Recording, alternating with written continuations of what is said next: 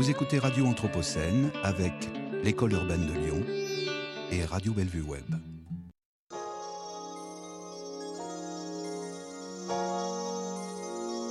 Anthropocène.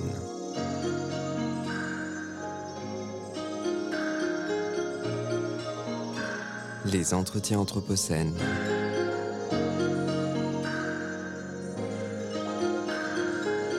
Anthropocène. Anthropocène. Bonsoir à toutes et à tous. L'entretien Anthropocène que nous vous proposons ce soir s'inscrit dans le cadre de l'événement à l'école de l'Anthropocène, le rendez-vous annuel de l'école urbaine de Lyon. Il s'agit d'une semaine pensée comme une université ouverte sur les questions d'écologie et de citoyenneté et qu'il est possible de suivre Horizon à Villeurbanne en direct ou en streaming et en podcast depuis le site écoleanthropocène.université-lyon.fr. Martha Segara, vous êtes l'invitée de notre entretien Anthropocène d'aujourd'hui. Merci et bienvenue. Merci. Vous avez pris part plus tôt dans l'après-midi à une conversation sur la qualification d'une écologie déviante mêlant lutte LGBTQI+, et lutte climatique, et vous participerez tout à l'heure à une discussion avec le philosophe Thierry Hockey pour réfléchir au genre et au sexe dans l'Anthropocène. En effet, oui. Vous avez pris, euh, donc Martha Segara, vous êtes directrice de recherche au CNRS au sein de l'UMR LEG, le laboratoire d'études de genre et de sexualité. Vous êtes professeur de littérature française et d'études de genre à l'Université de Barcelone. Vos recherches actuelles portent sur le, les post-humanités, la biopolitique et l'animalité. Et parmi vos dernières euh, publications, nous pouvons citer l'ouvrage Comunidades con Accento, paru en 2021 aux éditions Icaria, ou encore le livre Hélène Sixou, corollaire d'une écriture paru aux Presses universitaires de Vincennes en 2019. Et citons également un dialogue avec la philosophe et féministe états-unienne Donna Haraway, The World We Need, El Mon que Necessitem, paru en version bilingue anglais-catalan aux éditions CCB en 2019 et en version castillane aux éditions Icaria en 2020. Pour ma part, je suis Quentin Dassiba, doctorant en sciences de l'environnement à l'école urbaine de Lyon.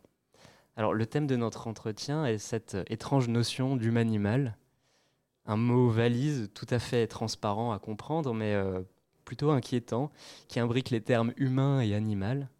Ce concept vous permet d'interroger les contradictions de la relation humain-animal, de penser l'hybride de nos relations mutuelles. Les bêtes, comme celles qui composent le bestiaire de l'écrivaine euh, Hélène Sixou, que vous avez particulièrement étudié, comme cette figure du chien à demi noyé dans la célèbre peinture de Goya où le chien le sol ne forment qu'un seul corps, comme l'hydre aussi qui souffle sur Argos dans le mythe des douze travaux d'Hercule, ces bêtes sont sans doute une manifestation de cette humanimalité où, euh, à travers une matérialité d'animal, ressurgit la corporéité de l'humain. Ces bêtes ressemblent à des animaux, mais sont animées de fantasmes qui sont proprement humains. Elles nous renvoient au mot de l'homme moderne, son carnophallogocentrisme, expression valise forgée par Jacques Derrida, qui vous a inspiré euh, dans, vos travaux, enfin on pourra en reparler, pour décrire euh, l'éthique moderne de l'animalité. Martha Segara, qu'est-ce que le concept d'humanimal a de plus que la bestialité ou l'hybridité ou encore le cyborg, pour reprendre l'expression de Donna Haraway? Qu'apporte ce concept? Je ne suis pas sûre que ce soit un concept, mais en tout cas, ce mot valise, comme vous l'avez dit, euh, c'est un mot qui, euh, qui nous donne à penser le, le, le, trouble des frontières, pour parler avec euh, Donna Haraway et Judith Butler aussi, le trouble donc euh, qui se produit dans les frontières entre l'humain et le non-humain, ou entre l'animal humain et l'animal non-humain parce que, à, à, mon avis, mais ce n'est pas que le mien, euh, cette frontière qui a été construite par la pensée occidentale comme très stable et très rigide et très fixe, c'est une frontière en fait qui est labile, qui est beaucoup plus fragile qu'on le qu'on ne le pense habituellement et qui est perméable. Donc, euh, du coup, euh, le mot humain-animal, je pense qu'il nous donne à penser cette, euh, cette fragilité de cette frontière imaginaire finalement qui, existe de façon catégorique euh, pour la pensée occidentale, très souvent, la plupart des cas, euh, entre l'humain et l'animal non humain. Et vous avez fait le rapport avec la bestialité. Et en fait, si on regarde, si on fait une petite recherche sur les usages du mot humain-animal, c'est pas moi qui l'ai inventé, euh, c'est plutôt dans ce sens, c'est-à-dire mm, c'est un sens plutôt péjoratif. Euh, humain-animal ferait allusion à ce, qu'on a, ce que les humains ont de bestial dans le sens de euh, incontrôlable, violent et même meurtrier. Donc c'est une vision tout à fait négative de, de, la bête ou de la part d'animalité que, que, quand même tout le monde sait que, que nous avons en nous, parce que les humains, nous sommes des animaux quand même. Et donc, et donc ce concept, vous l'utilisez euh, pour, euh, donc, euh, au niveau de, votre méthode de travail. Vous, vous êtes professeur de littérature, donc vous étudiez le texte, la sémantique, le sens des mots, mais aussi la, poétique et l'esthétique que ces textes produisent. Comment ce, ce, concept, qui n'est pas donc concept, vous me l'avez dit, mais comment ce terme humain-animal permet de, enfin, s'insère dans vos travaux qui portent sur l'étude des textes? Euh, là, mon, dernier livre qui va, qui va paraître euh, la semaine prochaine, en fait, ben, en espagnol, en Espagne, euh, c'est un livre qui s'intitule justement Humanimal, mais le sous-titre c'est Ouvrir les frontières de l'humain. Donc c'est un peu ce que je viens d'expliquer. Et là, comme je le fais aussi dans mes travaux récents, bah, je, pars de textes littéraires, c'est ma formation comme littéraire, mais aussi de, d'autres, surtout de textes philosophiques, psychanalytiques aussi, ou de textes historiques, ou, ou même un peu dans ce qu'on appelle, qui est très développé dans la, dans, dans, le monde, disons, anglophone des études universitaires, ce qu'on appelle les études culturelles. Donc, je prends des, beaucoup de produits culturels qui ne sont pas strictement des textes, et, je prends même des, des, ouvrages artistiques, des performances, des, je parle de la danse, par exemple. Donc, euh, je pars d'une série d'activités humaines, mais aussi de d'habitudes, de, de, de, façon de faire euh, quotidienne, parfois même, que nous, que nous avons dans nos, sociétés occidentales par rapport au contact avec euh, les animaux non humains. Et donc, euh, je, le disais en, introduction, en, reprenant ce, ce, ce, néologisme de, Jacques Derrida, le carno-phallogocentrisme, qui est aussi un concept assez monstrueux, enfin, mmh. dans, dans, dans, sa formulation. Est-ce que l'humain-animal a quelque chose de, monstrueux ou, ou, au contraire, est-ce qu'il ouvre des perspectives positives? C'est-à-dire qu'il a été pensé plutôt comme monstrueux, parce que le monstre est pensé de façon négative. Mais justement, euh, la, pensée féministe ou certaines penseuses féministes ont essayé de retourner aussi euh, le stigmate ou, la, ou, le, ou l'image du monstre pour montrer, comme vous avez cité le cyborg de Haraway. Donc c'est un peu ça, c'est-à-dire comment euh, ces figures monstrueuses qui nous semblent menaçantes parce qu'elles sont confuses, parce qu'elles sont, elles traversent les frontières non seulement entre l'humain et le non-humain, mais aussi entre, dans le sens de l'animal non humain, mais aussi entre le vivant, le non-vivant ou l'artificiel, le, naturel. Euh, ces, toutes ces oppositions binaires nous rassurent et fondent notre pensée occidentale mais en même temps, je crois que c'est très important de les repenser, de les mettre en question, et même de les déconstruire, euh, comme suggère euh, Derrida, pour essayer de, justement de, dépasser toutes les inégalités, toutes les oppressions que ces, que ces binarismes euh, favorisent. Parce que finalement, c'est ça, c'est l'opposition entre humain, non humain ou animal, homme. Et je dis homme parce que euh, c'est le modèle euh, viril, un certain modèle d'homme qui a été euh, conçu comme neutre, comme neutre pour être humain. Donc finalement, quand on déconstruit ces oppositions, on, inévitablement, on doit penser aux autres oppositions qui font les autres inégalités. Dans mon livre, par exemple, je parle beaucoup de comment la question de l'animalité traverse aussi les oppressions dues au genre, à la sexualité, à la race. Euh, donc, euh, tout, tout, ce type d'oppressions sont, sont, entrelacées. Et par rapport au carnophallogocentrisme, c'est un exemple de ça. C'est-à-dire que comme vous le savez, euh, Derrida a forgé d'abord ce terme de phallogocentrisme pour montrer comment, euh, dans la culture occidentale, le logos, c'est-à-dire la raison et la parole, sont au centre de, tout, de notre conception du monde et de l'être humain. Et il a ajouté de façon un peu humoristique, mais je pense que c'est un concept à prendre au sérieux, euh, ce préfixe euh, Carnot, euh, dans un texte où il parle de, ces questions et où il réfléchit sur le fait de manger de la viande comme quelque chose en rapport avec la virilité. il a, c'est un texte des années 80 et c'est amusant parce qu'il dit Je pense qu'il y aura euh, d'abord une présidente de la République française avant qu'un président végétarien, ou au moins qui, déclare publiquement euh, l'être. Bon, je pense qu'il n'y a eu euh, ni une chose ni l'autre pour l'instant, donc on en est un peu au même stade. 40 ans après ce texte, ce, ce commentaire plein d'humour de Jacques Derrida qui répond à une réalité en fait. Et donc, euh, qu'est-ce que ce, ce, concept d'humanimal a, a, de particulièrement révélateur pour le, le, féminisme? Puisque les oppositions peuvent être des oppositions de classe, en tout cas dans une lecture plus, plus traditionnelle, des, euh, plus, oui, plus, plus, dont, on a plus souvent usage. Euh, donc, en quoi il révèle des oppositions qui sont propres au féminisme ou à l'écoféminisme en particulier? Mm-hmm. Bon, euh, en fait, euh, justement, il y a plusieurs façons de voir la chose. Et une des façons, c'est la question du mépris ou de, la hiérarchie méprisante que traditionnellement euh, a été faite euh, entre les hommes, les femmes, c'est-à-dire pour des questions de genre, et aussi pour des questions de, j'insiste, de race, c'est-à-dire les hommes euh, virils, c'est les hommes occidentaux, européens, les hommes efféminés, c'est les, les, autres, notamment les orientaux ou asiatiques, dirait-on aujourd'hui.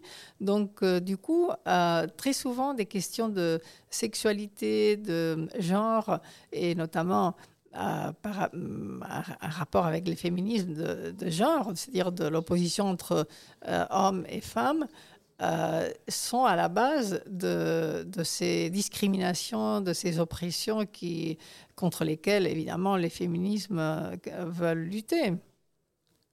Donc je pense que le terme humanimal, encore une fois, ce qu'il apporte, c'est cette conscience qu'il y a une circulation aussi, c'est-à-dire que le genre est fluide, qu'il n'y a pas que des hommes d'un côté, des femmes de l'autre côté, qu'il y a une lutte, euh, mais que la réalité est beaucoup plus complexe et que, euh, comme le dit Hélène Sixou, euh, de nouveau, qui, disait ça, qui dit ça depuis 40 ans aussi ou 50 ans, dans un texte des années 90, donc bien avant l'invention de, la théorie queer, disons, ou, un peu avant, en tout cas, des premières théoriciennes queer, elle disait que euh, on est, oui, on est homme ou on est femme, mais en même temps, on est mille choses euh, d'autres. C'est-à-dire, on peut, à ce moment-là, je peux être une, une femme, mais euh, dans trois minutes, je peux être, dit-elle, deux femmes et un enfant, ou deux chats et un lion.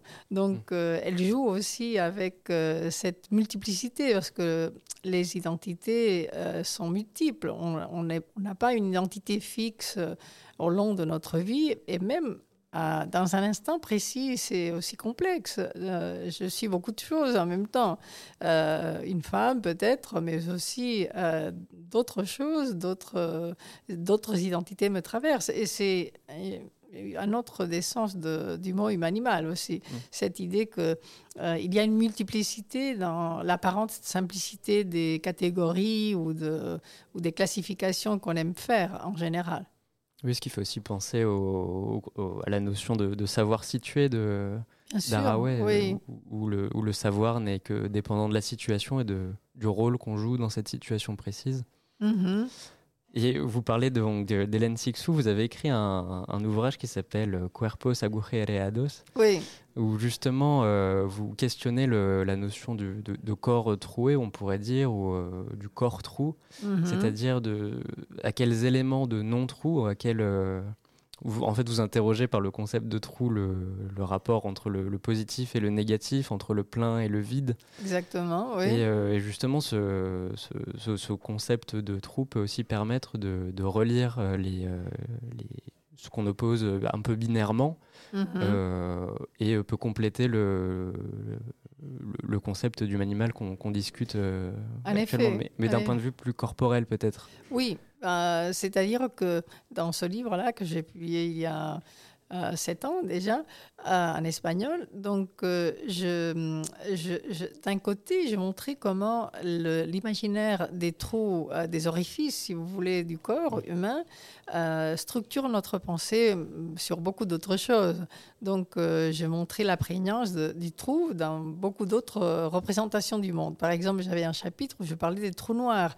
De, donc, comment le discours qui se fait que les spécialistes je ne suis pas une spécialiste en physique, bien sûr, comme vous l'avez déjà dit. Donc, mais euh, comment les discours que nous, on peut lire, euh, les personnes qui ne sont pas spécialistes, donc les discours qui sont transmis par les, euh, ceux qui diffusent la, théorie physique, comment ils, ils, insistent aussi sur cet imaginaire corporel, par exemple? Mais du, côté du genre et de la sexualité, je montrais aussi comment les corps des femmes et des hommes homosexuels aussi, traditionnellement a été pensé comme un corps troué face au corps hermétique de l'homme hétérosexuel, viril, etc. Euh, pourquoi? Parce que ce sont les corps des femmes, entre guillemets, comme si elles étaient toutes euh, euh, égales, disons, ou les mêmes, et les corps des, de même des hommes homosexuels ont été pensés comme pénétrables. Donc, du coup, ce sont des corps souvent pensés comme menaçants en même temps euh, abjects, donc euh, des corps d'où il peut s'échapper des, euh, des, liquides, comme si, bon, comme si les hommes ne pouvaient pas. Bon. Et donc, du coup, je montre à travers des exemples, notamment artistiques, comment cet imaginaire binaire est déconstruit par beaucoup d'artistes, notamment, et comment euh, donc euh, c'est mais comment c'est un imaginaire qui a conditionné profondément notre vision de, des corps euh, en les classifiant de façon binaire aussi ce qui est maintenant démenti par la réalité aussi parce qu'il y a maintenant dans le ça a tellement changé le, il y a quelques jours, je faisais un entretien aussi avec un journaliste et, et j'ai dit qu'il me demandait pourquoi est-ce que j'étais passionnée par ce que je fais et j'ai dit que euh, une des raisons c'est aussi parce que depuis quelques années le champ d'études, euh, le champ autour du genre et la sexualité a tellement changé et il y a tellement de choses qui se passent que c'est vraiment passionnant de suivre ces évolutions. Et justement une des choses euh, qui ont le plus évolutionné, en tout cas ou évolué, en tout cas euh, sa euh, en tant que phénomène, mais c'est surtout la visibilité de ce phénomène qui, qui a évolué, c'est tout ce qui est un rapport avec les transitions de genre et avec le non-binarisme ou la non-binarité. Et ça, ça m'intéresse profondément justement parce que je trouve que c'est une des questions qui peuvent nous aider à, lutter pour un, autre monde, justement pour, euh, et, pour changer ce système qui, est terrible et qui expulse tellement de personnes et qui fait que, comme le dit Judith Butler, que les vies de tellement de personnes soient invivables et tellement précaires qu'elles sont laissées pour compte et qu'elles sont vraiment euh, donc euh, expulsées du système. Alors, est-ce que la, fiction et, l'art pourraient nous permettre d'imaginer ce, ce que des comportements non binaires euh, pourraient être? Euh, Je crois beaucoup à la fiction et à l'art. Euh, je pense que beaucoup plus encore que euh, la philosophie ou la science, entre guillemets, évidemment que c'est très important, mais euh, que hum, c'est un champ euh, où on peut expérimenter, où on peut imaginer, où on est libre de, tout faire, parce qu'il n'y a pas de... Bon, il y en a quand même, mais il n'y a pas une, démarche réaliste forcément, mais on peut tout imaginer, on peut tout faire en fiction et en littérature et en art. Et donc, euh, ça nous offre tellement de possibilité que ces possibilités ensuite peuvent être pensées d'une autre façon et peuvent même être disons, l'inspiration pour d'autres modes de vie ou au moins de compréhension du monde. Et d'ailleurs, dans ce dernier livre de Donna Haraway, le, je ne sais plus comment il a été traduit en français, mais en, en, anglais c'était Staying with the Trouble. Donc, euh, euh, rester avec euh, le trouble, je ne sais pas. Vous connaissez peut-être la traduction en français ou... Je ne connais pas, non, la, traduction en français. Bon, d'ailleurs, je ne sais pas si elle existe. Je, mm. crois que oui, mais je ne. Moi, j'ai lu le texte à, l'époque qu'il a apparu en anglais. Et donc... à la fin de, son ouvrage, elle, elle, fait un pari pour la fiction. Elle, écrit de petites histoires de, qu'elle appelle de, fiction spéculative. Elle, joue avec euh, les initiales en anglais, de fiction spéculative. Elle, parle aussi de féminisme spéculatif et donc euh, de toute une série d'activités de, la pensée qui, peuvent nous aider justement à concevoir un autre monde. Et alors justement sur cette question des langues, puisqu'on parlait de, de Donna Haraway, vous avez eu des, des, conversations avec elle qui ont même donné lieu à, à une publication. Euh, quel est votre rapport? Est-ce que la, langue ou le fait de converser dans différentes langues, on sait que l'écoféminisme euh, bon, a pu euh, émerger comme concept avec les travaux de Bonn en France, puis, puis a été réapproprié aux États-Unis avant de refaire surface plus tard en France, peut-être avec votre point de vue barcelonais, catalan, espagnol et, aussi français, enfin assez, international en fait. Quel est, quel est le est-ce qu'on ne peut pas aussi resituer dans différents contextes culturels euh, ces questions? Et est-ce que la langue a aussi une importance, ou la non-traduction, ou au contraire parfois la traduction, euh, le dialogue, mais dans une certaine incompréhension avec des concepts qui ont des significations différentes selon les langues? Est-ce que cela ne participe pas aussi de cette, euh, de cette complexification à laquelle le, le, concept d'humanimal appelle tout à fait, vous avez tout dit, euh, très bien. Euh, c'est-à-dire que pour moi, la diversité des langues, c'est quelque chose d'absolument euh, bah, nécessaire et, réel, c'est-à-dire c'est ma vie aussi. Et le fait d'être toujours en traduction, en quelque sorte, même pour les gens qui ne maîtrisent qu'une seule langue, mais quand on essaye de communiquer avec un autre, on est toujours en traduction, puisque c'est un autre, donc il ne peut pas nous nous, lire, lire notre pensée, notre, nos, nos sentiments, ce, que, ce qui est là, mais qui n'est pas, parfois qui n'est pas dit. Donc, euh, cette idée de vivre en traduction me semble très, très, très intéressante. Et d'ailleurs, euh, c'est très important au niveau des concepts. Comme vous l'avez dit, il y, a, il y a des choses qui ne peuvent pas être traduites et qui ne doivent peut-être pas être traduites. Derrida disait qu'on ne peut traduire que l'intraduisible, dans le sens qu'on peut. C'est-à-dire que ce qui est traduisible n'est pas intéressant à traduire puisque c'est déjà traduit en quelque sorte. Mais les choses qui nous apparaissent comme intraduisibles, on peut s'efforcer de euh, d'y arriver. Donc c'est cet effort qui est, qui est, qui est important. Et personnellement, je, maintenant, je, dirige aussi un travail collectif sur la traduction euh, de concepts et de, euh, de, mots par rapport au genre euh, et à la sexualité. C'est une publication qui est un work in progress en ligne qui s'appelle le dictionnaire du genre en traduction. Et il y a, bon, si vous le cherchez dans Google, ça va vous euh, vous allez tomber sur, sur le site. Et c'est une sorte de... Bon, on l'appelle dictionnaire mais en fait, ce n'est pas un, vrai dictionnaire dans le sens qu'il n'y a pas de définition stable des mots ou des concepts, mais tout le contraire. On essaye d'ouvrir les concepts, de déconstruire les, les, concepts en rapport avec le genre et la sexualité dans plusieurs langues.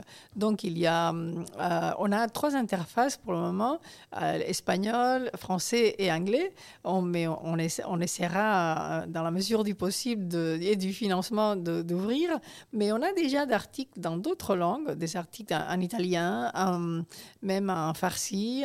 donc, et, c'est un peu le, pour constater comment les concepts et les mots voyagent dans, les, dans, les, dans la géopolitique, disons, dans les régions du monde et dans les langues du monde. C'est un peu comme, bon, ce qui nous a inspiré a été la notion de dictionnaire des intraduisibles que qui a été euh, conçu par Barbara Cassin et qui a fait, euh, Barbara Cassin, il y a quelques années, a, dirigé un livre qui, était juste, qui, qui, a été connu sous le nom de Dictionnaire des intravisibles. Et c'était justement euh, des, des, un, livre collectif où il y avait des articles sur certains concepts ou certains mots au niveau philosophique qui sont difficilement traduisibles dans d'autres langues. Et par exemple, il y avait le mot euh, genre. Et l'article sur euh, le mot genre a été fait par Judith Butler. Donc, euh, il y avait des collaborations d'un peu partout. Et, nous, nous, nous, sommes inspirés de cette idée pour élaborer quelque chose de différent, puisque dans notre cas, c'est vraiment une œuvre ouverte. Euh, on n'a pas l'intention de la publier en, imprimé, en papier, puisque euh, c'est quelque chose qui, augmente euh, tous les mois. Il y a des articles qui nous arrivent. D'ailleurs, j'invite tout le monde qui nous écoute à, nous envoyer des propositions. Sur le site, il y a les instructions sur comment le faire. Et c'est quelque chose qui me tient à cœur, justement parce que c'est collectif et aussi parce que je pense que cette ouverture sur le monde et, notamment sur le monde non occidental aussi et sur les langues non occidentales, non hégémoniques, non. Euh, bon, pour l'instant, on a trois langues qui sont très hégémoniques l'anglais, l'espagnol, le français, donc des langues coloniales.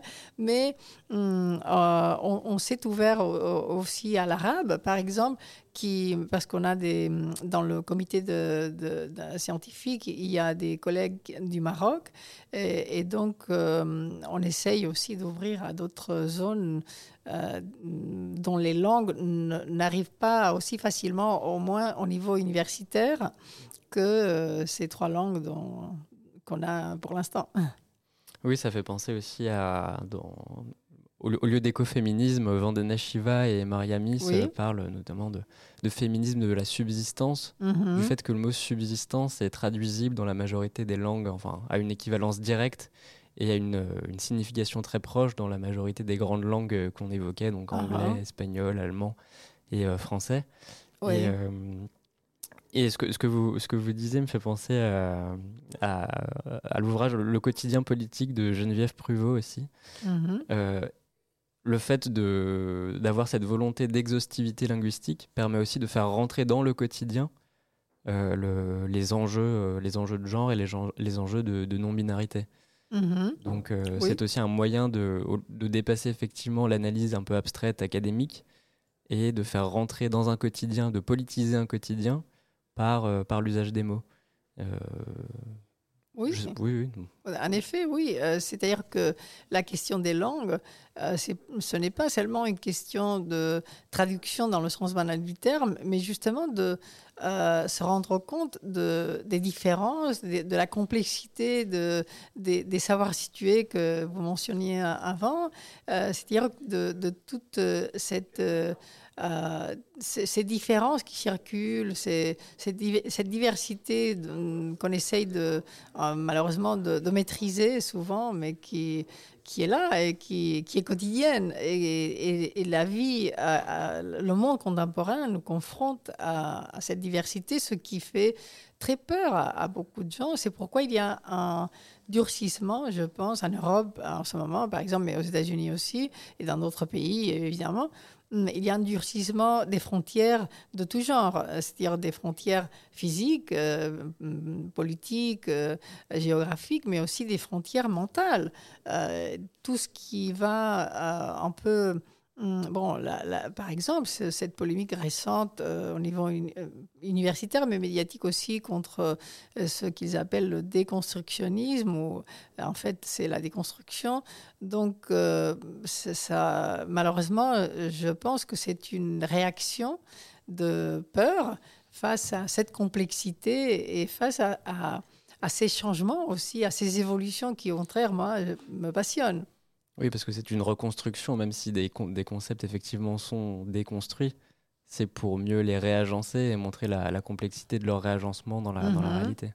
Exactement. C'est-à-dire que euh, de, mauvaise foi, euh, il y a des gens qui pensent que déconstruire équivaut à détruire, mais ce, n'est pas ça. Ce n'est pas une entreprise de destruction, mais euh, comme vous le dites, c'est une entreprise de refaire le monde, les relations entre les vivants, entre, entre moi et ceux qui m'entourent, etc. Oui. Et alors, euh, question, euh, question de la fin, euh, Maria Segara, Martha Segara, pardon. Quelle est votre part d'humanimalité à vous?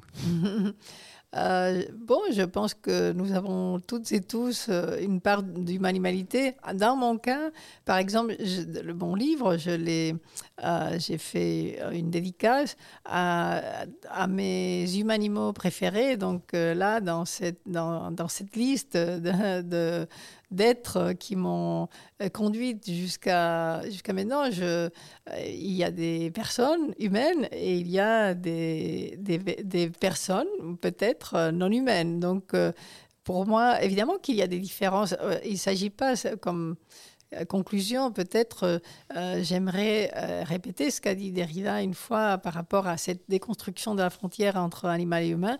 Il ne s'agit pas de nier les différences, tout le contraire. Il s'agit de réaffirmer les différences, mais pas entre l'un et l'autre, comme ce serait entre l'homme et la femme, mais de célébrer, d'apprécier et d'analyser aussi euh, les différences qui, qui existent entre les êtres et, qui, et qui sont à l'intérieur de nous-mêmes aussi. Mm. Merci beaucoup, euh, Martha Segara, pour cette conversation. Restez en ligne sur Radio Anthropocène pour la suite de la programmation. À suivre, les jeunes en parlent. Et ensuite, nous vous retrouvons Martha Segara pour une conversation avec Thierry Hockey. À tout à l'heure. Merci, à tout à l'heure.